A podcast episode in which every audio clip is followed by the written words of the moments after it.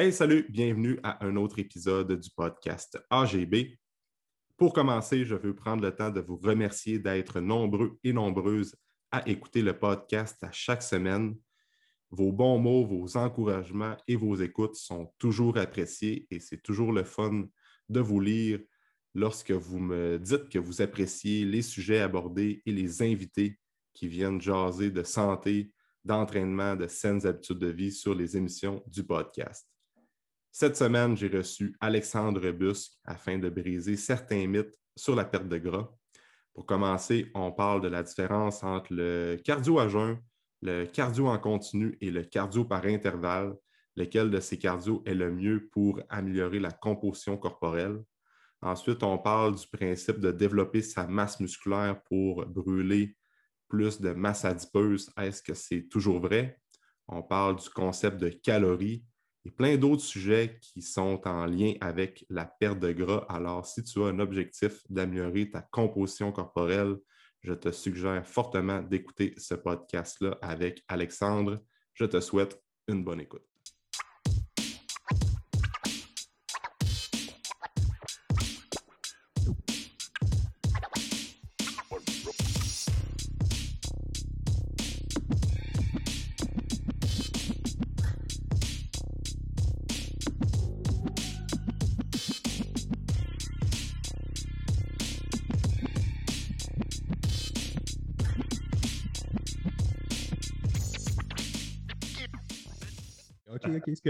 Gotta go. Gotta go. On y va de même. Comment ça va, Alex? Ça va super bien, man. Merci beaucoup de nous recevoir. C'est vraiment, vraiment nice. Je suis vraiment content d'être là encore. Yes, sir. Une deuxième fois sur, les- sur le podcast. Mhm. Euh, écoute, Alex, on a pas mal d'affaires à se dire. Là. Je pense que ça fait 45 minutes que. Ouais, c'est ça. Ça fait 45 minutes qu'on jase, je pense. Ah ouais, c'est ça. C'est ça. On fait un podcast en une heure. Là, il est quoi? On a misérablement échoué, man. 1h45 pour faire juste compter notre vie. Mais je, suis con- je suis content de, de prendre de tes news. Ça fait longtemps qu'on s'est parlé. ouais. Euh, fait que là, Alex, euh, pour les gens qui ne te connaissent pas, tu t'es déjà, tu t'es déjà présenté sur la première émission du podcast. Fait qu'au pire, je pourrais référer les gens vers, euh, vers cette émission-là. Parfait. Mais euh, écoute, Alex, euh, moi, je, suis toujours euh, très intéressé à écouter ton contenu, surtout les podcasts que tu fais avec Maxime Saint-Onge, Dr. Mhm. Kim. Puis c'est un peu de ça qu'on veut parler aujourd'hui dans le podcast. là. Vous faites pas mal un podcast par semaine Ouais. sur différents, vous brisez différents mythes sur perte de gras, après ça, les, les, les fat burners et tout ça. Fait que, Mhm. en fait encore, right? Ouais, on en fait encore. là. on a fait tout le temps des podcasts. On a pu. Les seules choses qui ont fait qu'on n'a pas eu de podcast, c'est quand je suis parti en vacances. Mhm. Puis les crises de COVID de garderie à Maxime. Pour vrai. C'est c'est les seules raisons pour lesquelles on n'a pas fait de COVID, c'est que- de, de podcast. C'est comme la Ah. garderie à Maxime ferme à cause de l'éclosion de COVID. Ah, ouais. C'est les seules raisons pour lesquelles Ouais. on. Mais oui, on est, on est parti sur une belle lancée, je te dirais. Puis Mhm. c'est hot parce que le monde aime vraiment ça. Puis en même temps, ça fait que nous autres, on reste connectés avec la science, dans le sens que, tu sais, ça se perd vite, là, lire des études scientifiques quand t'en fais Mm. pas puis quand t'en lis pas. Fait que ça me force à lire une étude chaque semaine. C'est ça qui est vraiment nice. là. On, on s'inspire vraiment de la science dans nos trucs, dans le sens que souvent, on regarde carrément des études sur le sujet précis, Mm. puis on la décortique. là. Fait que Mm. c'est quand même Ah, cool. c'est poussé vos, vos, euh, vos- vos émissions. Moi, j'adore ça justement parce que vous allez quand même assez loin dans des concepts. Là. Maxime va loin. là. Maxime va loin. ouais. Moi, je fais juste le ramener à la réalité souvent. Ouais, c'est ça. Ouais. Maxime, que j'ai eu aussi sur le podcast, peut-être plus. euh, Ah je me rappelle pas quelle émission, mais euh, je, je l'ai eu justement parce que j'écoutais qu'est-ce que tu faisais avec. Ah. Puis, euh, ce gars-là, il, va- il est toujours intéressant à écouter. Puis c'est ça qui est cool aussi avec vos émissions, c'est que vous brisez des conceptions que la plupart des gens qui œuvrent dans le domaine, soit des coachs, soit, mettons, des amateurs du fitness, d'entraînement, con- on a des, des idées préconçues. Mhm. Finalement, vous autres, des fois, vous arrivez, puis c'est comme, ouais, mais finalement, c'est pas, pas totalement vrai. Ouais, Il y a ben, la telle, telle, telle, telle, telle variable à prendre en compte. Finalement, Ben ouais. même moi, des fois, j'écoutais des, de vos podcasts, puis là, j'avais peut-être une idée de vers où ce que vous alliez euh, diriger la conversation. Finalement, je disais, ah, crime, j'avais pas vu ce point-là. Ah, j'avais pas vu ce point-là aussi. Mais euh, c'est- la raison pour laquelle on fait ça. tu sais. Maxime, Maxime, moi, c'est mon premiers mentors, mon, mon, plus gros mentor en entraînement. c'est mm-hmm. le gars qui a le plus modelé ma pratique. Là, puis j'ai une quantité phénoménale de respect pour Maxime, puis j'en aurai tout le temps. Là. Mais il a fait ça pour moi tellement souvent.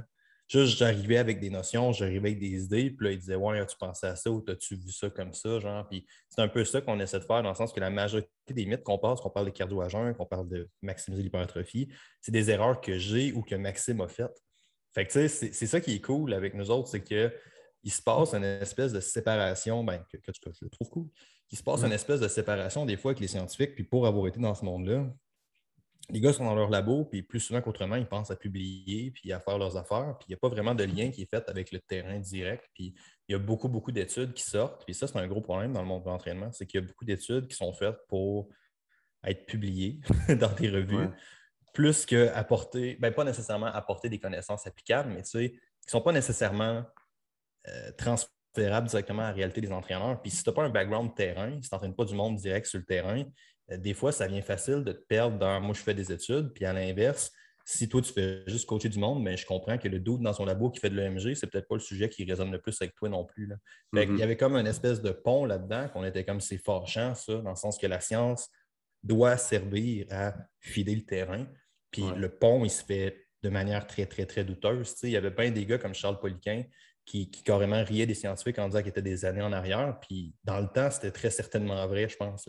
Mm-hmm. Fait qu'on essaie d'attaquer ce pont-là un peu ensemble. Mm.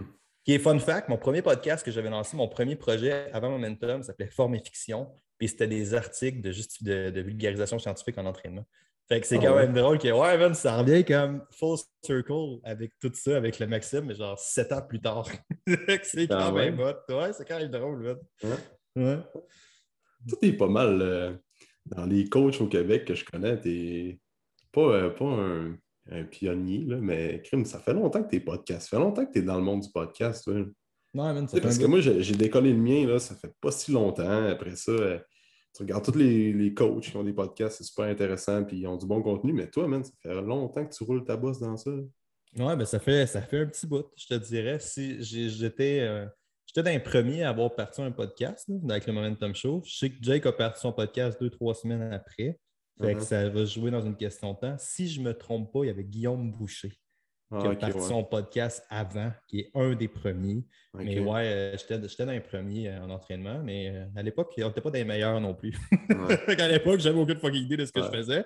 Mais tu sais, il n'y avait pas grand monde qui savait ce qu'on faisait avec les podcasts au Québec dans ce temps-là.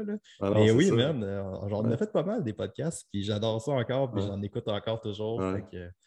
C'est un peu le, Mike Ward des coachs québécois. non, man. C'est, hey, ça, c'est pas gênant. C'est mon numériste préféré, man, Mike Ward. Ben oui, j'adore les, sous-écoutes. Moi, les, les sous-écoutes, là, je les écoute un peu moins, là, mais euh, parce que souvent, c'est un peu les mêmes humoristes qui reviennent. Fait qu'on dirait qu'on comme ah, entendu les histoires. Là, ben, moi, j'ai adoré ça. J'adore sous-écoute, puis euh, c'est un de mes podcasts d'humour préférés. Mais... il est tellement bon. Fun fact, Mike Ward, une des probablement la meilleure amie à ma blonde, c'est son cousin. Ah ouais? Je te jure ici, man. Je pourrais ah. probablement rencontrer Mike Ward si j'essaierais vraiment. Ah, calme. ouais. ouais. Mais euh, ah, ça doit être assez drôle le C'est quand même, hein. c'est bon, c'est bon fun fact à partir de là. Je suis pas une personne intéressante dans la vie, fait qu'il faut que je plug du monde. me rendre plus intéressant que je suis. c'est ça. Mais là, écoute, euh, pour aujourd'hui, je voulais qu'on parle de plein de sujets euh, plus précis. Écoute, on ne parlera pas de, de Mike Ward, là, mais euh, je voulais qu'on brise des mythes sur la perte de gras. Parce qu'avec euh, Maxime, s'il y a bien un sujet ou bien quelque chose qui ressort beaucoup, c'est on vous parle beaucoup de perte de gras, de métabolisme et tout ça, vous essayez de briser des mythes. Fait que là, on a comme, euh, je pense, on a cinq points ensemble qu'on veut regarder, Alex. Fait qu'on va peut-être les passer point par point. Excellent. on va discuter sur ça. Je vais avoir ton take sur, sur tout ça. Fait que tu es prêt à te lancer là-dedans? Je suis très prêt à me lancer là-dedans. Fait que, bon, quand les, gens veulent commencer à perdre la masse adipeuse puis veulent améliorer leur composition corporelle, bien souvent, on va penser à cardio. Mm-hmm. Fait que là, il y a des mythes aussi qui courent comme quoi, mettons, faire du cardio en continu, ben c'est pas bon parce que ça va faire prendre la masse, euh, masse adipeuse, ça va faire monter ton cortisol, blablabla. T'es mieux de faire des intervalles, t'es mieux de, de, faire du cardio à jeun parce que tu vas brûler plus de calories, tout ça. Fait mhm. que si on commence à briser comme cardio à jeun, oui ou non, Qu'est-ce que tu en penses, toi, Alex, par rapport à ça? Ben, de façon générale, le cardio, tu en penses quoi? Ben, je te dirais, moi, moi ce que j'aime bien faire avec tout ça, c'est retourner dans le cadre théorique, puis dans d'où est-ce que ces mythes-là sont partis originellement. Puis ça, ça permet vraiment au monde de comprendre un peu comment est-ce que les choses ont évolué à ce niveau-là, parce que c'est tout le temps, comment ça s'appelle le jeu où est-ce que tout le monde dit de quoi, puis l'autre personne le répète, puis là, c'est comme un téléphone arabe, c'est Téléphone arabe, oui. Ouais, c'est comme, c'est tout le temps un peu un jeu de téléphone arabe, c'est parce a quelque chose qui est dit très, très souvent par la science, puis qui est souvent assimilé, puis qui n'est pas vraiment répété comme on, aimerait qu'il soit répété. Hein. L'idée, à la base, c'est... Euh, Là, tu as deux affaires. Tu as l'aspect plus santé, entre guillemets, dans le sens que ça va, avoir un ça va avoir un impact sur ton profil hormonal qui va être plus désavantageux, ou tu as l'aspect vraiment plus perte de gras. Et quand on tombe vraiment en perte de gras, l'affaire, c'est qu'il y a beaucoup de protocoles de perte de gras qui sont faits chez des gens en situation d'obésité. Right? Mm-hmm. Puis là, il se passe une étape où est-ce qu'il y a beaucoup, beaucoup d'études qui vont être faites par intervalle. Puis là, on observe euh, des résultats comparables à du cardio continu. Puis la raison pour laquelle on fait ça, ce n'est pas la raison pour laquelle le monde pense. La raison pour laquelle on ne fait pas faire 30 minutes de continu à 65% de sa VO2 à quelqu'un qui est en situation d'obésité, c'est parce qu'il n'est pas capable de le faire. Ouais. Fait que, là, on tombe avec une espèce de Ah ouais, ben là, il y, a tellement d'études qui montrent que l'intervalle, c'est supérieur. La raison pour laquelle on le fait chez des populations en situation d'obésité morbide, c'est parce qu'ils ne sont pas capables de faire du continu à la base. C'est un protocole qui fait beaucoup mieux avec eux, dans le sens que tu prends quelqu'un qui pèse 300, 350 livres, tu fais courir 20 minutes, qui est à peu près l'équivalent d'un cardio par intervalle ça se peut que ses articulations ne trippent pas. ça se peut qu'il ne soit juste pas capable de le faire. Fait que là, on se ramasse avec une logistique qui est forcée. Puis c'est ça souvent que les gens vont faire en disant Ah ben tu sais, l'intervalle est aussi efficace ou plus efficace pour la perte de gras. C'est parce que pour ce type de population-là, c'est à peu près la seule chose qu'on peut faire. Puis, puis c'est là que les choses vont devenir vraiment complexes dans le sens que tu perds plus de poids en faisant du continu que de l'intervalle. Ben, L'idée initiale, c'est que euh, tu vas avoir un impact plus grand sur ta perte de gras à faire du continu à cause de quelque chose s'appelle à faire de l'intervalle à cause de quelque chose qui s'appelle le HIPOC, right? Fait que la consommation d'oxygène post-effort. C'est souvent ça que le monde amène. Puis ça, c'est un phénomène qui est vrai, dans le sens que le HIPOC est plus grand à, un cardio, soit un cardio par intervalle qu'un cardio continu. Puis là, par intervalle, il faudrait spécifier, c'est à haute intensité par intervalle. Parce que tu pourrais faire de l'intervalle, faire de la basse intensité, mais admettons que tu calibres bien tes affaires, ce qui est presque personne fait, parce que ça te demande de faire un test de VO2 avant d'avoir vraiment ta bonne mesure. De la même manière que tu feras un test de 1RM sur ton bench pour savoir quelle charge mettre. Mm-hmm. ça, te prend, ça te prend ces stimulus-là. Mais si tu fais un cardio par intervalle super intense avec un bon pourcentage d'intensité, tu vas avoir un hypoc qui est plus grand. Mm-hmm. Fine. Fait que le cardio par intervalle est supérieur. Ben oui, puis non. Après ça, la première question qu'il faut se poser, c'est à quel point est-ce qu'il est plus grand? Puis on parle d'environ 3 à 4 calories à l'heure de plus, qu'un cardio continu. Fait Pendant quoi, 24 heures? Eh, je ne sais pas sur combien de temps. Je pense, je pense pas que c'est 24 heures, non, parce que théoriquement, euh, théoriquement, c'est le, le, dans le fond, à la base, le concept réel de tout ça, c'est que c'est le coût de récupération. Fait quand tu fais un cardio par intervalle, tu es plus intense, mais ton coût de récupération est plus élevé. De la même manière que si tu en continu un peu plus soft, un peu plus longtemps, ce qui est juste la logistique de ce que tu fais, le coût de récupération est un peu moins élevé. je ne sais pas c'est combien de temps, mais je ne penserais pas que ça s'étire sur 24 heures. Ce serait vraiment improbable. Mais, une coupe d'heure, mais 6, 7, 8, je ne sais pas combien de temps, mais ça reste 30 calories. Oui, c'est ça. Mettons qu'on met 10 heures, écoute, 3-4 calories, c'est 30 calories. Ça fait, ça ça. Ça fait 40 calories. Tu sais, ça change pratiquement rien. Puis où est-ce que les choses vont devenir encore plus complexes? C'est tu as brûlé combien de calories à faire ça? Mhm. Tu as 3-4 calories de l'heure de plus, mais si tu as fait 10 fois une minute de travail, une minute de repos, c'est plus court qu'un 40 minutes continu, par exemple. Mais tu as juste 10 minutes de travail. Fait que ta dépense énergétique, ça se peut qu'elle soit plus basse total que si tu aurais fait un 30-40 minutes de continu à même intensité égale. Et ça, même si tu as fait de la haute intensité, puis même si ton époque est plus grand. Fait que c'est important de ne pas taper sur certaines variables puis de garder un peu ce qu'on essaie d'avoir en, tête avec ça, qui est genre ta dépense énergétique, elle ne sera pas nécessairement plus grande. Ça va dépendre de comment c'est fait. Puis un truc qui est vraiment important aussi, c'est que nous autres, on en faisait des tests puis des trucs intervalles au labo littéralement. Puis même, on avait littéralement une chaudière à vomi parce que si, tu fais tes, si tu fais tes trucs à haute intensité comme du monde, ton plaisir va être minimal assez rapidement.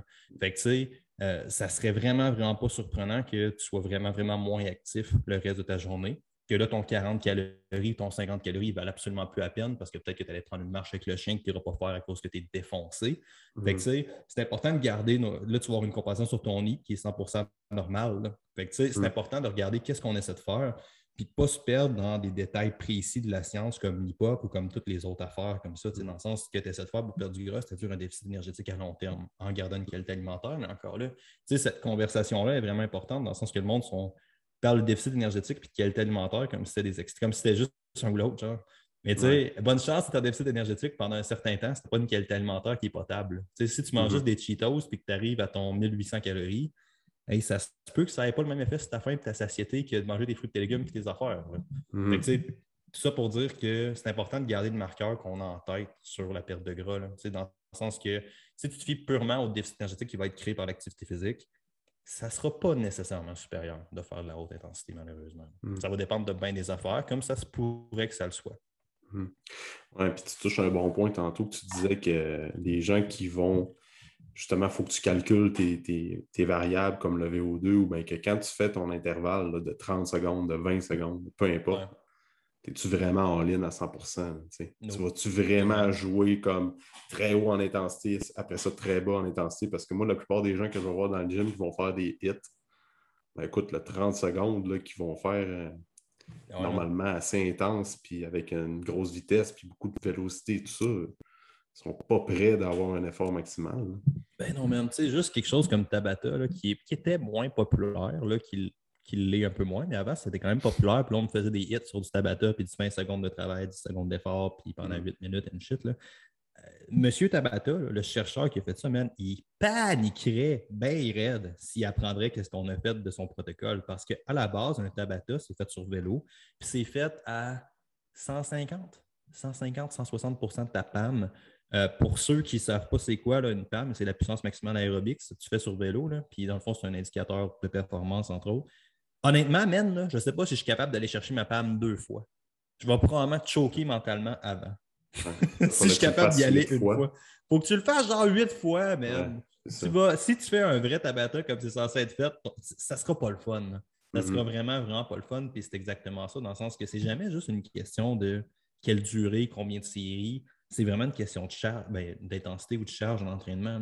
Tu sais, puis ton point est super intéressant. Tu dis la majorité du monde, euh, ils mettent pas assez, ils font pas assez lourd ou ils ne mettent pas assez vite sur leur tapis. Ben, ça, c'est assez étudié. De mémoire, il y, avait il y avait une étude que j'ai oublié le nom.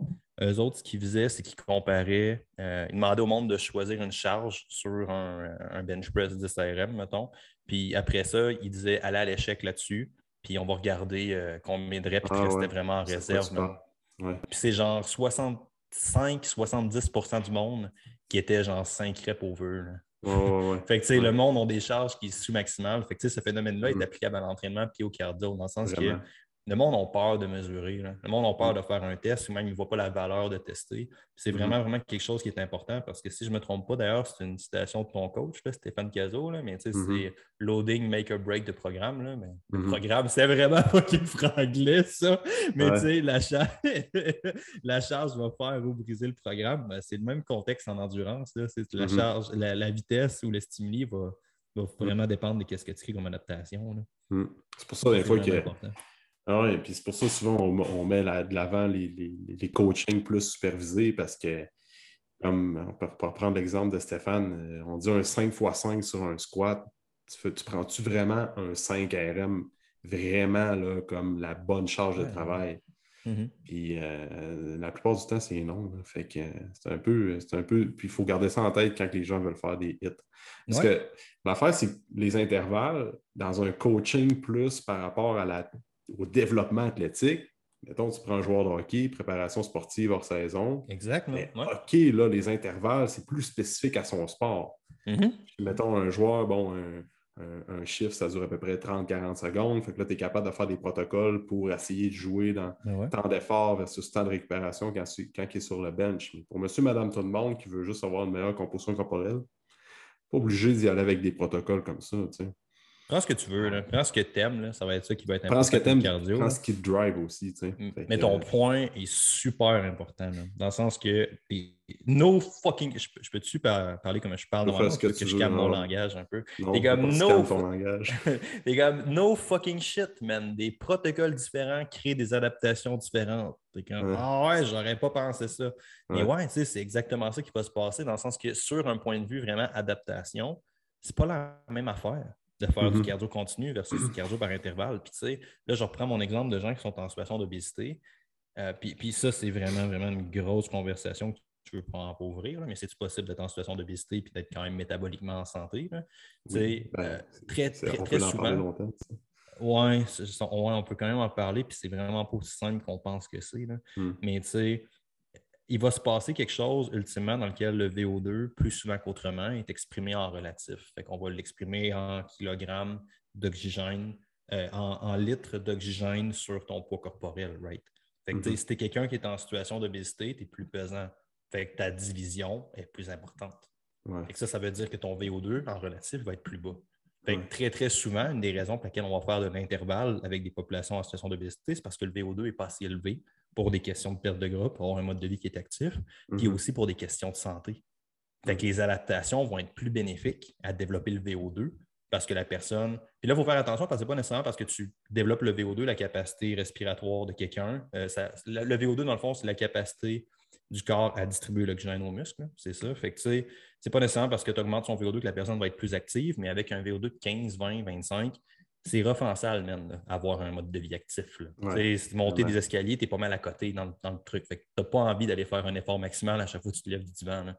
Fait que ça, Mm. ça fait un espèce de cercle vicieux de genre, tu es moins actif, ton VO2 est moins gros, tu sollicites moins, ton VO2 baisse, puis là, toute l'affaire tourne. Mm. Mais dans ces cas-là, ça pourrait être super bénéfique de faire du développement de VO2, même que moi, j'argumenterais que le le VO2, moi, Maxime, on a déjà parlé dans les podcasts, là, mais tu sais, on s- a comme pas de 7 points précis, là, mais tu sais, à 40-45 de VO2 max, tu vas pas mal bénéficier, tu vas pas mal maximiser. Ça monte après, là, mais tu sais, à 40-45, tu vas pas mal atteindre la majorité de tes bénéfices cardiovasculaires en termes de capacité aérobique.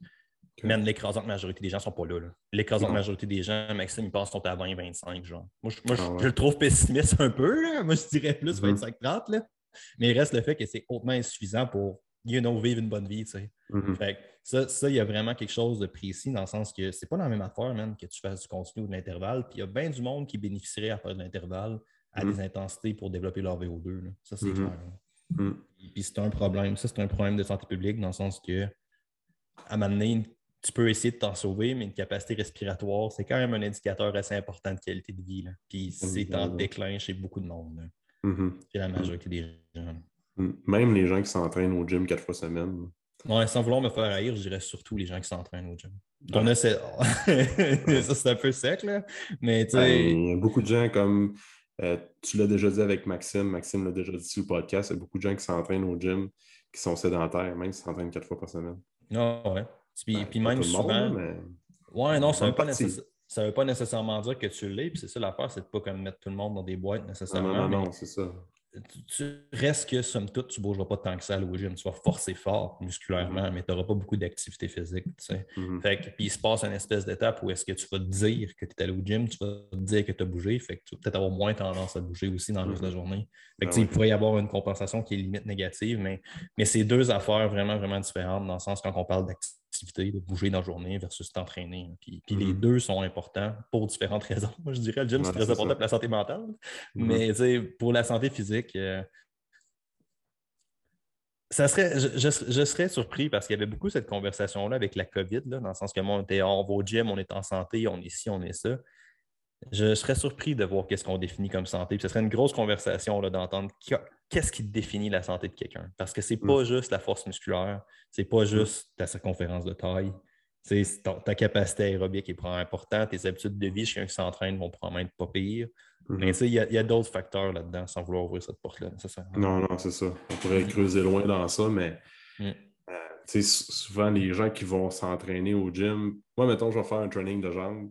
Ouais. Je peux dire que je suis allé chercher quand même, j'ai dépensé beaucoup d'énergie dans mon workout de jambes parce que j'essaie, en tout cas, je ne suis pas parfait, mais j'essaie de mettre une charge qui est vraiment près d'un 6 RM, par exemple, que j'ai des séries de 6.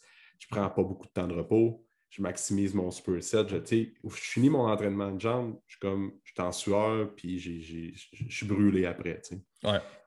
Euh, puis il y a beaucoup de monde qui, qui ont ce feeling-là après l'entraînement. Fait que ces gens-là, souvent, c'est c'est comme, il faut faire la différence entre quelqu'un qui va au gym et qui passe la moitié de son temps à texter sur son sel, puis Ah qui est comme plus. Mais en même temps, j'aime mieux voir ces gens-là au gym que Ben oui. Dans leur salon. Fait on pourrait en parler longtemps de ça, là, mais. Ben moi, juste pour euh, une petite parenthèse, super importante, dans la deuxième pandémie, puis je pense qu'on en était parlé, je m'étais juste dit, all right, je vais arrêter de m'entraîner, puis c'est pas préjoratif, je m'excuse, mesdames, si tout le monde est mais je vais arrêter de m'entraîner comme une plotte. Genre, mon, mon, cercle d'entraînement, mon cycle d'entraînement, ça va être de pousser plus, loin à chaque série, puis vraiment de travailler comme ma résilience mentale à tolérer du volume d'entraînement parce que j'en avais pas, littéralement. Je suis habitué de faire une rep, je m'assois trois minutes, une rep, je m'assois très, très strongman. Puis c'est ça. Puis là, je suis arrivé, puis je m'entraînais avec Jacob Hamel, puis Jake arrive, puis il me dit genre, ouais, man, t'as vraiment aucune capacité à tolérer du volume. fuck. Fait que là, j'ai décidé de travailler ça, puis j'ai juste poussé, man, j'ai souffert dans mon salon. Puis j'ai eu des résultats phénoménaux là-dedans. Mm-hmm. Ça a vraiment été une belle curve. Là. Ça, j'étais vraiment, vraiment content. Mais tu sais, le monde, pour refaire ta parenthèse de cardio, le monde sont tellement en train de buzzer sur des détails scientifiques. Puis, puis, je comprends, j'ai buzzé sur des détails scientifiques. J'ai fait un fucking doctorat là-dedans. Mm-hmm. J'ai commencé des études doctorales en me disant Moi, le trouver le secret de la perte de gras, merde. Moi, le trouver le secret de l'entraînement. Puis après mm-hmm. ça, tu arrives à une étape où tu es genre Ouais, tu t'entraînes pas assez fort tu n'es pas assez conscient de ton plan alimentaire. Plus souvent qu'autrement, ça va revenir. Ah, ben, change de plan pour ce que tu veux, là, intervention ou suivi ou mode de vie, whatever. Là. Mais c'est comme. Faut pas que les détails sont importants, mais à partir du moment où est-ce que tu as une base qui est tellement sharp que tu peux te permettre de baser ces détails. Tu sais. Puis l'écrasante majorité du monde, c'est pas le cas. Mm-hmm. Mm-hmm. C'est ça l'affaire. c'est ça. Le secret, le secret c'est qu'il n'y a pas de secret. Ouais. Puis Maxime, Maxime, son test, que moi, moi ça c'est resté avec moi, c'est une des premières choses que Maxime m'avait dit quand on avait commencé à dans le fond, je suis allé passer une journée avec lui, puis il y a vraiment longtemps. Puis c'est une des choses qu'il m'avait dit. Il m'avait dit Moi, je sais que mon monde sont rendus avancés en entraînement quand ils sont capables de se tuer sur une série de 8. Ouais. C'est ça son test. Si je te mets, mettons, deux séries de 8 par groupe musculaire, il faut que tu viennes me revoir en me disant que tu es raqué et que tu n'es plus capable d'en prendre. Si oui, tu commences à être avancé ou tu es rendu pas pire. Genre. Puis c'est mm. vrai, là, souvent, souvent c'est ça. C'est mm. comme tu arrives à l'étape où est-ce que le monde, souvent, qui sont très, très avancés, ils ne veulent pas tant de complexité. Genre, tu leur mets un drop set ou tu leur mets de quoi, puis ça va être assez parce qu'ils sont capables de se pousser comme du monde. Puis un drop set fait comme du monde, même, ça fait mal. Ça fait pas bien. Ça pince. C'est ça. Ça pince. ça pince. je suis 100% d'accord. pour revenir au cardio, là, on parlait de cardio à jeun, oui ou non. Moi, là, j'ai. Cardio à jeun, là, comme mon take là-dessus, c'est que tu je l'intègre à un client ou une cliente quand ça fit dans son horaire. Puis quand il est capable de le tolérer aussi. je prends l'exemple de euh, quelqu'un qui commence à travailler à, je sais pas, 7 heures, il faut qu'il soit au bureau. Puis là, il se lève à 5h30, mettons. Fait que plutôt que déjà prendre sa douche, ben, peut-être pas prendre ta douche, là, mais déjeuner, prendre ton café, attendre de digérer un peu avant de faire ton activité physique parce que tu es assez. Le seul moment que tu as pour t'entraîner, c'est le matin. Puis là, tu vois que ça fuck un peu tout ton horaire. Mais moi, je dis que si tu es capable, ben, lève-toi le matin, tu peux faire ton cardio. Puis après ça, tu peux prendre le temps de déjeuner. Puis après ça, te laver, te préparer pour partir à la job. Fait que c'est plus d'un point de vue pratique, logistique, comment ça fit dans ta journée, euh, les bienfaits par rapport au cardio à jeun. Tu sais, la différence, tu sauras me le dire, la différence entre tu brûles-tu plus de calories entre euh, l'entraînement à jeun, cardio versus avec un peu de nourriture dans ton, dans ton, dans ton, système. Ça, je, faut faire attention à ça. Si je ne me trompe pas, l'argument, c'est pas si le monde veut plus de calories, l'argument, c'est le monde veut plus de gras. Si je me rappelle, c'est plus ça que j'entends. Mais ça se pourrait que j'aie tort. Euh, mais tu sais, mon take sur le timing nutritionnel en général, exception faite de peut-être carbs autour de l'entraînement, toutes ces affaires-là. Mm-hmm. mais mon take sur le pipi, certains suppléments, évidemment, qui doivent être pris dans un timing. mais tu sais, c'est pas mal ce que tu dis. C'est logistiquement, ça fait dessus dans tes affaires. on va être pas mal à être là-dedans parce que euh, c'était vraiment vrai ce que tu as dit parce qu'il se, il se passe deux affaires. De un, il faut qu'on sépare c'est quoi le but. Fait si c'est vraiment dans une optique de perte de gros, on le regarde dans ce sens-là. Si c'est une optique de créer des adaptations, un peu comme notre métaphore avec la haute intensité, c'est différent parce que de t'entraîner à jeun, à une intensité suffisante, ça crée des adaptations différentes, entre autres sur l'utilisation du glycogène, ces affaires-là, que de pas t'entraîner à jeun. C'est probablement pas de ça qu'on parle, dans le mm-hmm. sens que la majorité des gens vont s'en branler un petit peu de cet aspect-là précis, de genre, ça change comment j'utilise mes ressources énergétiques. Mais, mais purement, c'est la perte de gras. Il y a une différence. Il y, en a une différence de comment est-ce que tu vas brûler plus de gras à t'entraîner à jeun versus t'entraîner. Euh, c'est assez, quand même, c'est quelque chose qui est assez consistant en littérature. Là, la question, c'est fine, il y a une différence, mais en science, la présence d'une différence n'est jamais aussi important que l'importance d'une différence. Fait qu'encore là, ça va être la même question que le cardio à haute intensité. Ça va être, all right, fine, il y a une différence. À quel point il y a une différence? Ben, tu te rends compte que concrètement, il y a genre 1 à 2 grammes de glucides, de, lipides, de gras qui vont être oxydés de plus que si tu t'entraînes pas à jeun. OK. Mais les calories, ben, les calories sont pareilles. Les calories sont pareilles quand c'est contrôlé comme du monde. Fait que, tu sais, all right, fine, tu as oxydé 1 à 2 grammes de lipides de plus, mais tu as brûlé plus de glucides. Fait que, concrètement, au niveau énergétique, ça change à peu près rien. Mhm. Ça ne va rien changer. Moi, je n'ai jamais vu, puis j'ai cherché, j'ai jamais vu aucune étude qui montrait un avantage significatif sur le cardio sur la dépense énergétique. Ça, je n'ai jamais, jamais vu ça. Sur l'utilisation des substrats d'effort, ça peut avoir un impact très, très, très minime, mais il y a une différence qui peut, slash, n'est probablement pas cliniquement significative pour personne, mais il y, a, une petite différence sur l'utilisation des substrats. Puis, qu'est-ce qui va se passer aussi, c'est que quelqu'un qui s'entraîne à jeun pourrait avoir, s'il n'est pas habitué ou s'il ne tolère pas bien, une diminution de sa performance à l'effort. Dans le sens qu'il va être moins efficace. Il pourrait, tu sais, si tu te lèves à main, puis tu es tapoqué, puis tu es, poqué le matin, tu as de la misère, puis tu claques ton cardio à jeun, ça se peut qu'il soit pas mal moins efficace que si tu le fais plus tard, je suppose que tu n'es pas réveillé. Tu sais. Fait que ça, ça, ça, pourrait amener carrément une diminution de ta performance qui fait que, OK, fine, tu utilises plus de, de, lipides, mais mm. probablement que sur le portrait total, tu es moins efficace. Et mm. ultimement, ça va se résumer à pas mal ça. Essaies-tu de créer des adaptations spécifiques? La majorité des gens, c'est non. Fine, dans ce cas-là, est-ce que tu le tolères bien? Ben oui, fais-le, fais-le pas. Mais un, avantage qui pourrait être mis, qui est vraiment malheureusement pas mis beaucoup de l'avant pour le cardio à jeun, c'est, même, c'est logistiquement le fun de lever, de clencher ton cardio, puis là, tu as des bénéfices d'activité physique. Genre. Tu t'es mm-hmm. levé, tu as fait de quoi, tu as bougé, tu vas probablement aller chercher les endorphines, tu vas probablement aller chercher les trucs positifs. il y a peut-être un impact, genre, ouais, tu t'actives, exact. il y a peut-être un impact genre comportemental qui t'a pas négligé dans un affaire de même. Si tu en dis, mm. tu le tolères pas, fais-toi pas chier pour 1 à 2 grammes de lipides, puis aucune différence sur le bilan énergétique. fais-toi pas chier pour ça, ça ne change rien. Mm. Mais mm. il y, y, a une différence, c'est ça, s'il y a une chose peut-être que les gens qui écoutent doivent retenir, c'est la présence d'une différence n'est pas aussi importante qu'en science, en tout cas, la présence d'une différence n'est pas aussi importante que qu'est-ce qu'on peut réellement faire avec cette différence-là. Si tu as un mm-hmm. protocole d'hypertrophie qui te donne un, millimètre de plus sur, je sais pas, moi, tes fessiers, whatever, parce que c'est souvent ça les différences. Quand tu regardes, mettons, des trucs qui comparent des interventions, la différence n'est vraiment pas énorme, mais que tu as un protocole que tu te fais chier à le faire, Hmm. Probablement que ton millimètre ne vaut pas la peine parce que ça ne sera pas long que tu vas tomber sous maximal dans ton intensité parce que c'est un humain qui évolue dans un protocole. Tu sais. Fait que c'est important de se demander ça. Right, fine, il y a une différence, il y a un aspect scientifique, mais à quel point, à cette heure, est-ce que cette différence-là est significative pour moi et mon milieu? Tu sais? Hmm. Hmm. Ouais, ça, c'est à garder en tête. Puis... Ouais. Mais tout ça pour dire cardio ouais, il y a une différence. Cette différence-là est assez euh, est souvent présente dans la littérature, dans le sens qu'il y a définitivement une oxydation des lipides qui est un peu plus grande, sauf qu'une métaphore aussi qui va être quand même importante, une métaphore, un point qui va être vraiment important à prendre en compte, c'est euh, un humain moyen peut avoir, je te dirais, peut avoir pas mal 400 grammes de glucides dans ses muscles sans son glycogène. En tout cas, entre 1002 et 2000, non, 2000 c'est un peu beaucoup, entre 1000 et genre 1500 calories de glucides de stocker dans, euh, dans, ta masse musculaire en termes de glycogène. Sans, le glycogène qui est stocké hépatique aussi au niveau du foie. Là. mettons qu'on garde juste le glycogène musculaire pour l'instant. L'idée, c'est que parce que tu vas t'entraîner à jeun, tu vas tomber à jeun, tu vas piger directement un peu plus dans tes réserves de graisse parce que tu es à jeun. Mais tu sais, si, si ta définition d'être à jeun, c'est d'arrêter de manger à 8 heures le soir pour faire ton cardio à 7, hey, euh, en 12 heures pendant la nuit, tu n'as pas brûlé 1200 calories de glucides. Fait que, OK, peut-être que tes réserves de glucides sont un peu plus flattes mm-hmm. parce que c'est plus tard et que tu n'as pas mangé.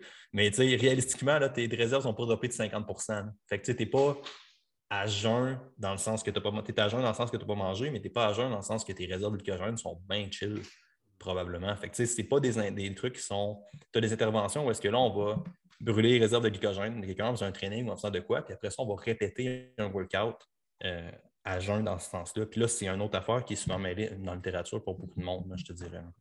Fait que c'est hmm. entendre qu'est-ce qu'on veut dire par à jeun aussi. Oui, c'est ça, vraiment. Hmm. Pour faire un lien avec la masse musculaire, c'est un autre mythe qu'on entend souvent.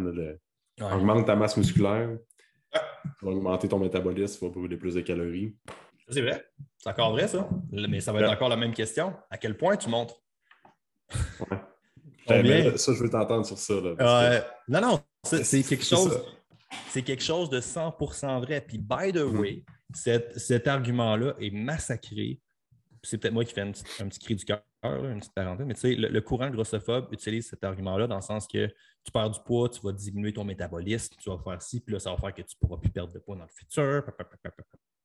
Puis la première chose, c'est qu'il y a vraiment une différence quand on parle de métabolisme entre le ralentissement et la diminution. Dans le sens qu'une diminution de métabolisme, ça veut dire que ton métabolisme en valeur est plus bas que ce qui devrait être pour quoi que ce soit la raison. Fait que si je prends euh, des mesures de ta masse musculaire, je prends des mesures de ton, je mesure ton métabolisme, ce qui est horrible à faire au Québec, à ma, connaissance, puis je ne sais pas si c'est encore d'actualité, mais il y a une université au Québec qui a une chambre calorimétrique, fait que tu es couché dans une espèce de sarcophage, puis il mesure les échanges gazeux, tu ne fais rien pendant genre 12 heures. À ma connaissance, il y a une université au Québec qui a ça. C'est laquelle? Euh, c'était, c'est Laval, à ma connaissance, il y en avait un, puis je ne sais pas s'il y en a encore. Il y en a encore un. Mais le point étant, euh, si tu mesures ton métabolisme de base, il n'y a personne qui mesure son métabolisme de base au Québec de manière directe. C'est toutes des estimations indirectes qu'on a.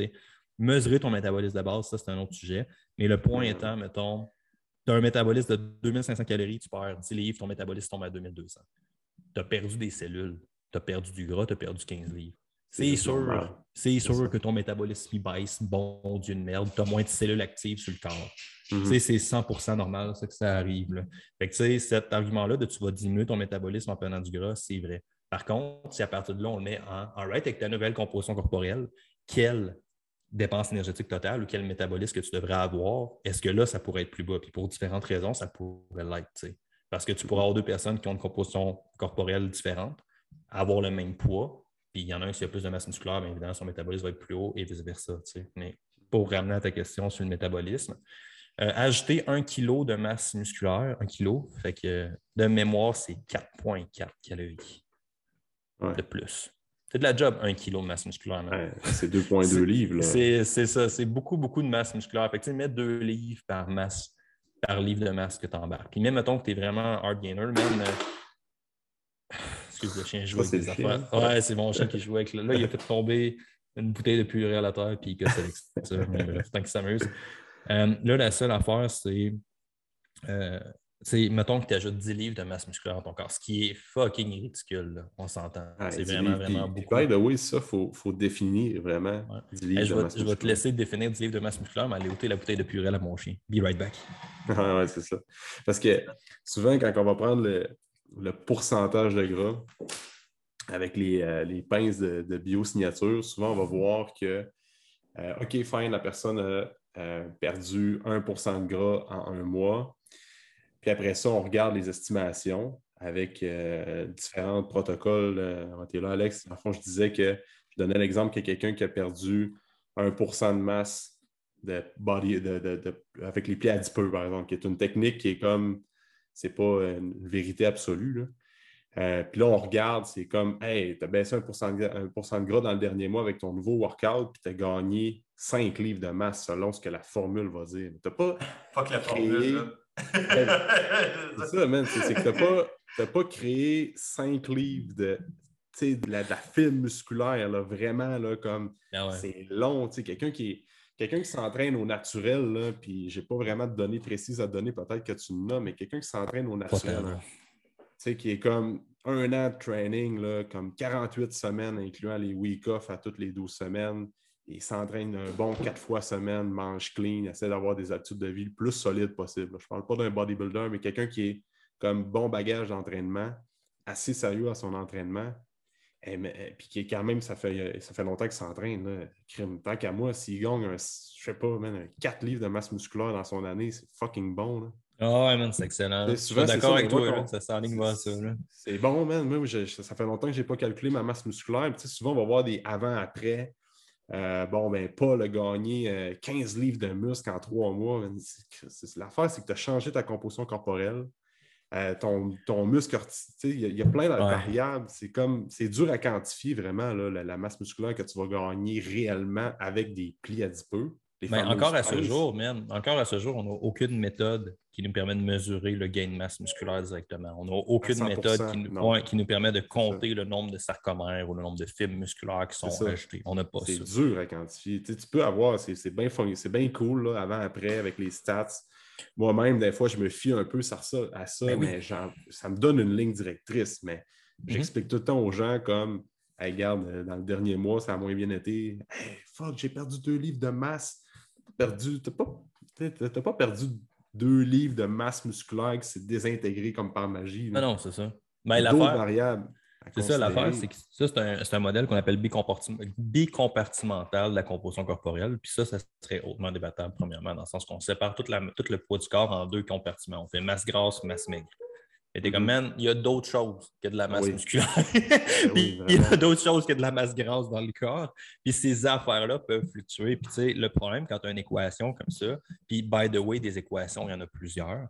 Puis euh, des trucs, un problème que tu as avec des équations de stats puis des affaires comme ça, c'est que à m'amener, c'est beau les logiciels, c'est beau les trucs, mais il faut que tu comprennes les chiffres que tu mets dedans. De la même manière que quand on avait droit à notre calculatrice, quand on faisait nos examens de maths au secondaire, ben, plus souvent qu'autrement, tu te foquais dans ce que tu rentrais dans l'équation. C'est pas Mhm. nécessairement la calculatrice qui faisait une erreur. tu sais. Puis, Ouais. puis c'est exactement ça qui va se passer dans le sens que hey, maintenant, j'ai une cliente, le, le gars est allé voir un autre entraîneur. Moi, je la suis en powerlift, là, je fais son training, il est allé voir un autre entraîneur pour sa perte de gras. Puis le gars, il a dit quelque chose comme elle a perdu 15 livres de masse maigre, de, de masse grasse en un mois, puis elle pèse le même poids. Puis c'est à cause qu'elle a gagné 15 livres de muscle en un mois. Puis elle a à peu près la même shape. Ouais. Fait que tu sais, là, j'étais comme. Je suis pas mal sûr que tu es pas mal intentionné, man. Je suis pas mal sûr que tu as vraiment l'impression que ta personne a pris de la masse musculaire puis ce que tu fais, ça l'aide, mais tu comprends pas les chiffres que tu rentres dans ta calculatrice. C'est Mhm. ça le fuck avec la. Quand tu as une équation pour mesurer, c'est que c'est un peu plus complexe que ça. Puis il faut que tu sois capable d'interpréter les chiffres que tu rentres aussi. là. Mhm. Parce que tu peux facilement faire fluctuer ton glycogène musculaire ou ton eau. Non, mais tu sais, juste en ayant des. Hey, je me rappelle pas du chiffre, là, toi, avec ton background de, de bodybuilder, tu vas peut-être m'en rappeler un peu.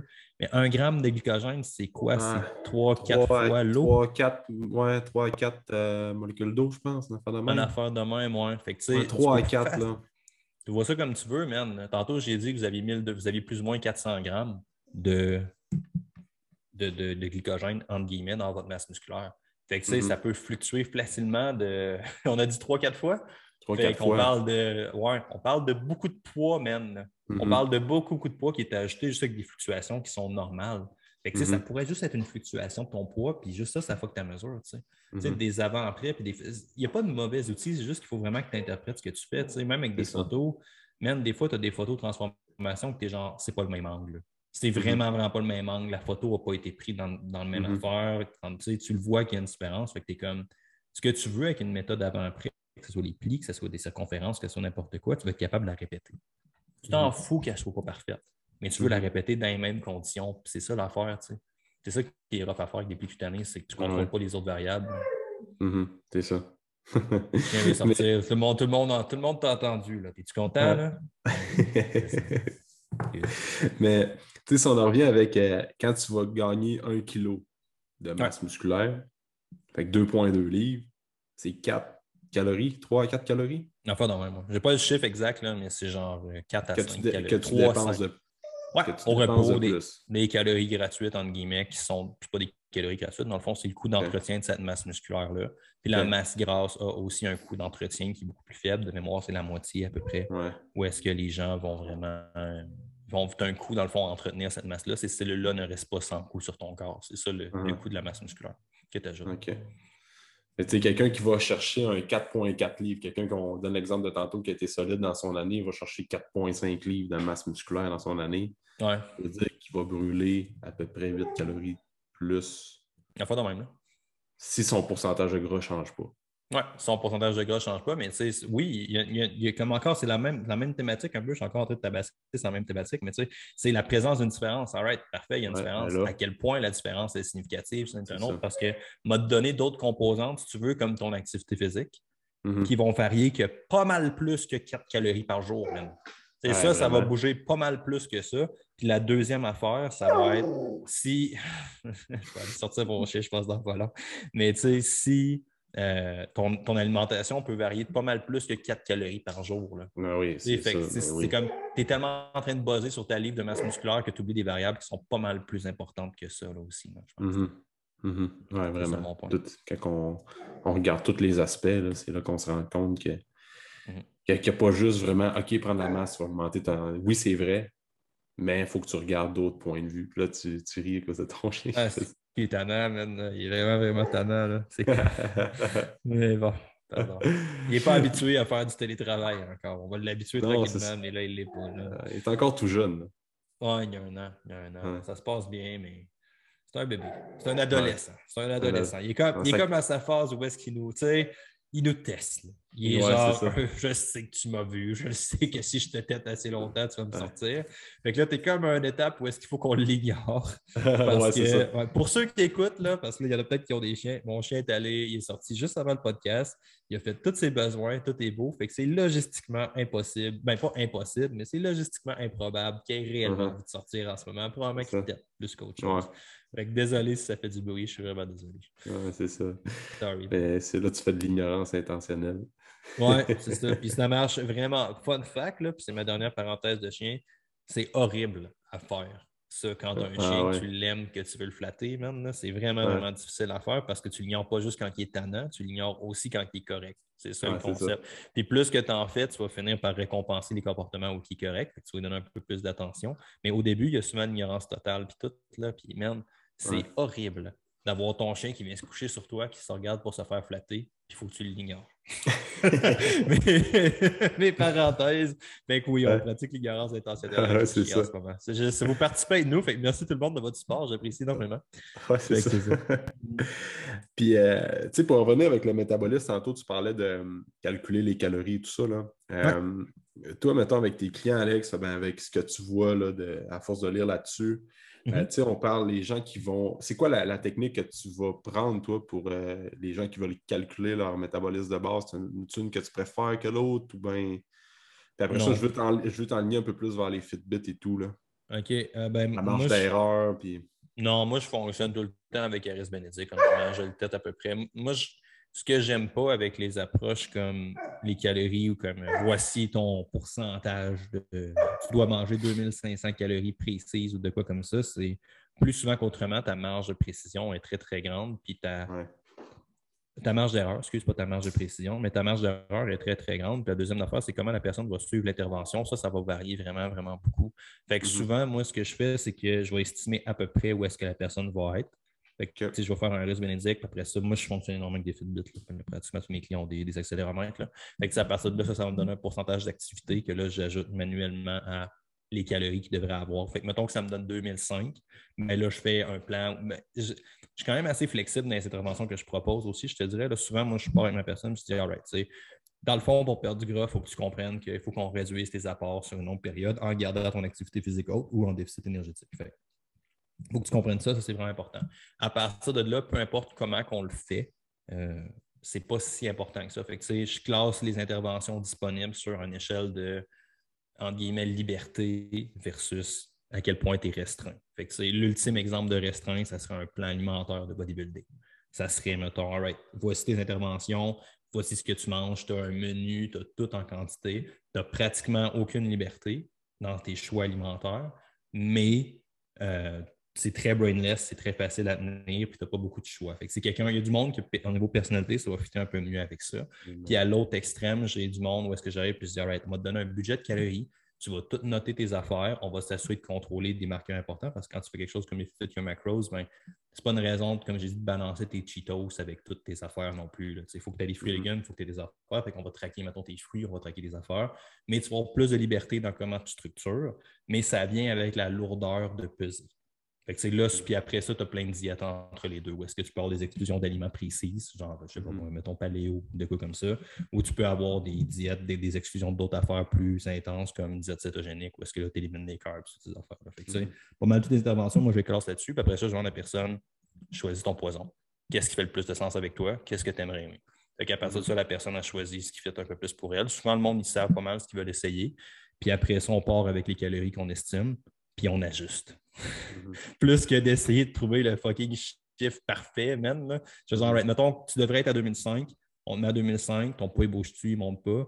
Ben, souvent aussi, ce que je vais faire, c'est que je vais faire une, en fait, pas mal tout le temps, je fais une semaine aussi de maintien. Dans le meilleur des mondes, il faudrait que je fasse deux, je sais, mais je fais une.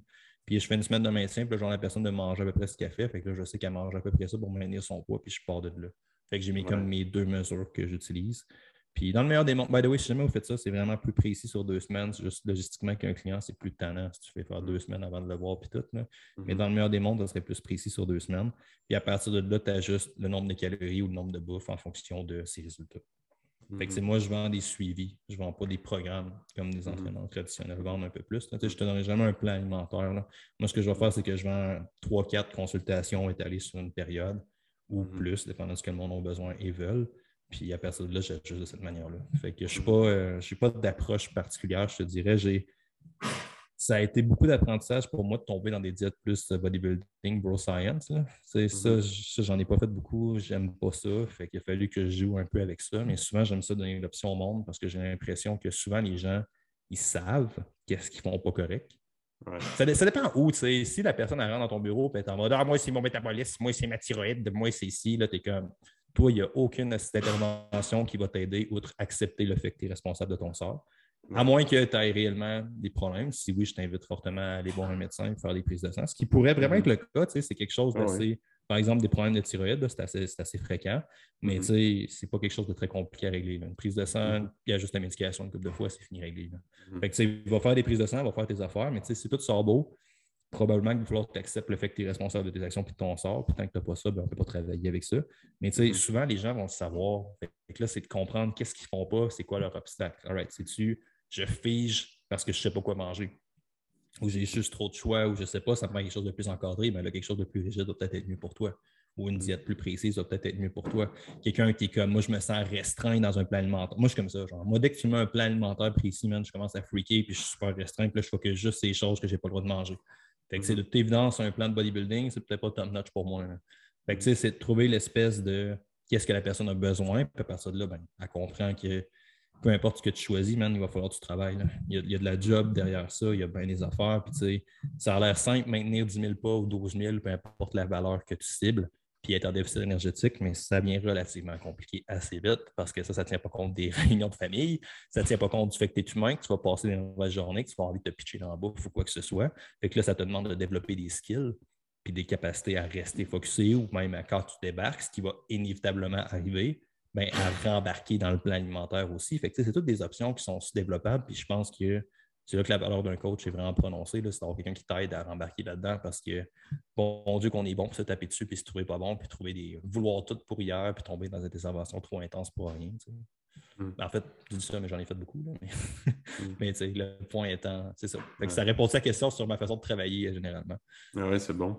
Mm. Puis, euh, c'est comme euh, justement la c'est quoi la marge d'erreur, Alex? Je me semble que tu avais déjà fait un post sur une story Instagram, la marge d'erreur avec les Fitbit. Ah, je ne me rappelle pas du chiffre exact. à 70 À plus ou moins, euh, t'es quelqu'un qui Non, non, non, mettons, non, euh, non, c'est pas, non, non, c'est pas ça. Euh, ben, faut que tu fasses attention parce que il y a- les Fitbit en soi, si je ne me trompe pas, c'est 30, 30, 40, enfin, même. Pour marge d'erreur. Ouais, c'est énorme, c'est vraiment, vraiment beaucoup. Mais en recherche, on utilise d'autres accéléromètres qu'on appelle les actigraphes qui sont un peu plus précis. Fait que en, Ok. en- en recherche, souvent, les, les marges d'erreur vont être un peu. Ben, il n'y a pas juste d'actigraphes, mais on utilise des accéléromètres plus précis. Fait que, ouais, il y a une grosse, grosse marge d'erreur de ta montre, comment elle estime les Mm. calories. là, ça, c'est clair. Il y en a Mhm. une grosse. Là. C'est- Moi, Maxime, il m'avait compté mon activité physique. Moi, j'ai fait un, euh, un, euh, un- le protocole complet de Maxime, dans le sens qu'il évalue ta composition corporelle. Puis Maxime, son protocole, il est vraiment sharp. là. Ah Maxime, ouais. il a évalué du monde au niveau universitaire Mhm. en termes d'anthropométrie. C'est vraiment, vraiment hot ce qu'il fait, puis comment il mesure, puis il est super précis, puis tout ce qu'il fait, il fait pour une raison. Puis Maxime m'avait évalué, euh, puis il avait évalué où est-ce que j'avais perdu, j'avais maintenu mon poids, puis on estimait que j'étais à 2007, 2006 à peu près, puis ma montre, elle me sort toujours en haut de 3000. Ah ouais? Ouais, fait qu'il y a une bonne Ouais. marge d'erreur là, quand même là, sur les Fitbit et les appareils. 300-400 calories de différence. hein. Ouais, man, c'est significatif. Là. Fait que, tu sais, de Ouais. là, l'importance de ne pas baser sur le chiffre, mais plus de focuser sur comment est-ce que ça réagit, je pense. Là. Puis de Ouais. pas avoir peur. de- Mais tu sais, ça, ça te prend quelqu'un qui est un peu plus externe souvent à toi, là, parce que si tu regardes juste tes chiffres, tu vas ah, j'ai pas perdu de poids, j'en ai perdu, j'en ai. sais, Mhm. Ça te prend une espèce de comptable qui est capable de remettre ça dans le Mhm. sens un peu. Là. Mais euh, ouais, c'est ça que je fais souvent. C'est, basé pas sur le chiffre autant que sur le contexte. Mhm. C'est dur, c'est ça aussi. C'est dur de savoir comment tu en brûles, comment tu en dépenses avec ton métabolisme de repos puis toute l'activité physique que tu vas faire. Est-ce vraiment important? Mais- c'est- Ben ça non. serait ça ma question, moi, c'est ça. Non, parce que, parce que tout le monde mange. Ben ouais. Mhm. Puis même même, mettons, l'industrie alimentaire ne sont même pas capables de dire, on ne s'entend même pas officiellement sur le nombre de calories qu'il va y avoir dans chaque aliment qu'on consomme. Il y a des marges d'erreur sur tous les produits. Tu vas à l'épicerie, tu ne peux même mhm. pas le savoir à 100 Tu une différence en termes de. Là, je vais prendre des petites différences, mais entre l'orange qui pousse en, Floride versus celle en, en, Californie, tout dépendant s'il est plus près ou proche de l'arbre, blablabla, il y a une différence. Mais ça, c'est à quel point c'est prouvé, à quel point je ne sais pas. Puis c'est quoi la différence? C'est minime. Mais tu regardes dans tout ce que tu consommes dans une journée, je pense que l'industrie Santé Canada se laisse une marge qui peut aller jusqu'à 20 mm-hmm. euh, dans les aliments qu'on consomme. Mm-hmm.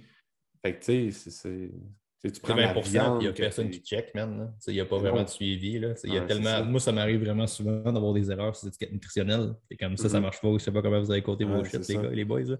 Mais tu sais, euh, il se passe en affaire, par exemple, que le scientifique en moi me force à te dire en ce moment. Je, suis vraiment d'accord avec tout le fond puis tout ce que tu as dit, dans le sens mm-hmm. que, genre, oui, éventuellement, il y a beaucoup, beaucoup de marge d'erreur. Ces marges d'erreur-là, sans le moindre doute, s'additionnent. C'est mm-hmm. clair que oui. Puis à m'amener à force d'additionner des 10, 15, 20% ça paraît. Sauf qu'un contre-argument qui pourrait être amené à cette idée-là, parce que là, on est purement sur les valeurs de calories, c'est que c'est des variables, c'est des variations qui vont être à peu près constantes. Dans le sens que si tu as tout le temps 10-15% over, ben, ultimement, tu sors 2500 calories, plus ou moins 10-15 ah, Fait que c'est quelque chose qui devrait. Ça, pourrait, ça pourrait se placer mm-hmm. et ça devrait se placer entre guillemets. Ça ne veut pas nécessairement mm-hmm. dire que ça va le faire, mais tu sais, ça serait logique d'assumer que c'est quelque chose qui va se passer. Par contre, ça ramène un peu exactement tout ce qu'on dit, c'est genre laisse faire le 2500 ou laisse faire les 60 calories de l'orange mm. même. Quand tu te fais mesurer, as-tu perdu du poids, as-tu pris du poids, comment ça s'est passé, ton poids est descendu. Si ton poids est descend sur une longue période à un moment donné, tu fais quelque chose de correct. Là, mm-hmm. Mm-hmm. puis, ton poids ou peu importe ton intervention que tu choisis pour mesurer. Ça serait plus comment est-ce que l'intervention. Puis ça ramène à toute la fucking conversation, même, de genre, faut pas avoir peur de quantifier. Là. Faut pas avoir peur de checker ces affaires-là, puis éventuellement, ça marche-tu? Ben mon Dieu, Ginette, si ça marche ta diète ceto, continue. Moi, je le sais que tu fais pas une ceto, OK? Sais, Je le sais que tu me branches ta poutine ceto, puis tu as l'impression que c'est une poutine ceto, puis je le sais que tu n'es pas à fucking 4-5 grammes de glucides par jour, mais ça marche, ces affaires. Tu es bien, tu es mm-hmm. capable de souder ta diète. Keep on. On s'en branle-tu que tu es pas en cétose, tu sais? Mm-hmm. Ah c'est ça, l'affaire. C'est genre, ultimement, il ne faut pas perdre de vue ce qu'on essaie de faire versus les mm-hmm. détails aussi. C'est ça qui est touché. Puis c'est ça qu'on est capable de faire en entraînement. Même le monde sont mm. tellement en train de focuser sur des exercices, des variations vraiment, vraiment complexes qu'on oublie, puis en alimentation, clairement, que tu sais, on oublie le fait que juste entraîner fort, longtemps, c'est ça qui va donner le plus de résultats. Puis ça, même, c'est une fucking job à temps plein. Ça, c'est pas long que ça a l'air donc simple, ça a l'air donc merveilleux, puis c'est donc pas sexy. Mais si tu t'entraînes assez longtemps, tu vas te rendre compte qu'il va se passer des journées où est-ce que le genou va être raide. Il va se mm-hmm. passer, il va arriver une journée où est-ce que tu n'auras pas d'énergie pour quoi que ce soit la raison. Puis tu sais, mm-hmm. juste de continuer ça longtemps, si tu te concentres là-dessus, puis c'est ça la mission, man, euh, tu vas être mm. parti pour un bout. C'est ça. Exact. C'est ça qui fait une différence. La perfection n'existe pas. Puis ah c'est ça aujourd'hui. On a, l'information sur l'entraînement, la nutrition, le supplément est tellement facile d'accès tout le monde est capable d'avoir de la bonne information des fois. Bon, ben, c'est-tu de la vraie information? C'est-tu backé par la science? As-tu un vrai fond de vérité qui est bien amené? Mais au-delà de ça, ce que le monde a de la misère à faire, c'est de trouver une constance puis de faire les choses longtemps. Puis, euh, puis c'est encore pire que ça. Parce que qu'est-ce que tu dis, excuse-moi? Non, je, je, faisais juste dire que les calories, c'est bon de savoir comment est-ce que tu en manges dans une journée. Je suis 100% d'accord qu'il faut mesurer ça. Mais comme tu donnais l'exemple de tantôt, euh, quand tu as un quand tu vis, que tu je sais pas, tu as des, amis, après ça, tu, manges à, l'occasion, tu manges chez des, gens qui t'invitent à souper, après ça, ah euh, tu skippes un repas parce que tu n'as pas le temps, blablabla. Tu sais, souvent, il ne faut pas se sentir coupable parce que ben ça arrive à tout le monde. Puis, Et souvent, c'est vraiment pas aussi pire. Ça dépend, il faut faire, faire, attention parce qu'il y a des gens qui font clairement surcompenser après des problèmes, si ça existe. Si oui, je vous invite fortement. Si vous êtes le genre de personne que un truc qu'on ne parle pas en entraînement souvent, c'est qu'il y a une grosse, grosse prévalence de troubles alimentaires. C'est vraiment, vraiment quelque chose de fréquent, puis c'est quelque chose qui augmente. Puis c'est pas mon expertise. Mais si vous avez un, doute sur vous, je vous invite fortement à consulter un nutritionniste spécialisé ou même un psychologue là-dedans. C'est vraiment quelque chose d'important qui est caché, genre. Mais c'est vraiment, vraiment une réalité du monde de l'entraînement. Mais le point étant, l'écrasante majorité du monde leur cheat le vendredi soir. Il est fucking pas aussi terrible que le fait qu'ils se tapent dessus, puis toutes les compensations qu'ils font à cause de leur cheat. Vont manger genre fucking 1000 calories le lendemain, puis tout. Là. Ah Souvent, c'est vraiment pas la fin du monde. il, se passe de quoi, puis ça se peut que là, mm. ton cheat du vendredi devienne un cheat du vendredi, samedi, dimanche, lundi. Là, mm-hmm. là c'est un peu gore, là, mais mm-hmm. il y a un équilibre là-dedans, mais, mais ouais, c'est clair. Puis, mm. puis c'est ça, je suis 100% d'accord avec toi. Dans le fond, les calories, c'est un outil scientifique, c'est quelque chose qui existe, c'est quelque chose qui est horriblement difficile à appliquer avec précision et rigueur, par contre. Mm -hmm. C'est pas focuser ses calories autant que. Ultimement, ce que tu veux, tu t'en fous un peu des calories, tu veux que la personne a perdu du poids. Ça te prend une certaine. Le chien a manger à la marche, même. Holy fuck. En tout cas, ça te prend une certaine notion de qu'est-ce qu'on fait, puis tout, là. Mais, mais ça, c'est clair. Mm sur ce beau discours, Alex. Tu le chien qui mange ma marche. Ouais, je vais te laisser, euh, te laisser aller donner de la vraie nourriture. Ah. ouais, c'est ça. Écoute, Alex, est-ce que les gens peuvent euh, suivre ton podcast que tu fais souvent? Euh, ben, tu n'as pas juste Maxime sur le podcast, tu as d'autres personnes aussi qui t'invitent. On, essaie d'en avoir plus, honnêtement. Tu vas probablement t'inviter, man, ça serait. Ouais, en fait, je t'invite là. On va trouver une date pour que tu viennes avec nous autres, ça te tente, ça serait cool. Mais, euh, mais ouais, éventuellement.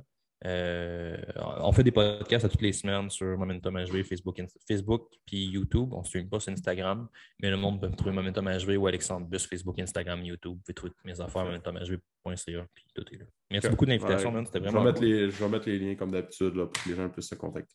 merci énormément. Merci, Alex, d'avoir été là. Écoute, on se dit une prochaine fois. Parfait, merci. Bien sûr.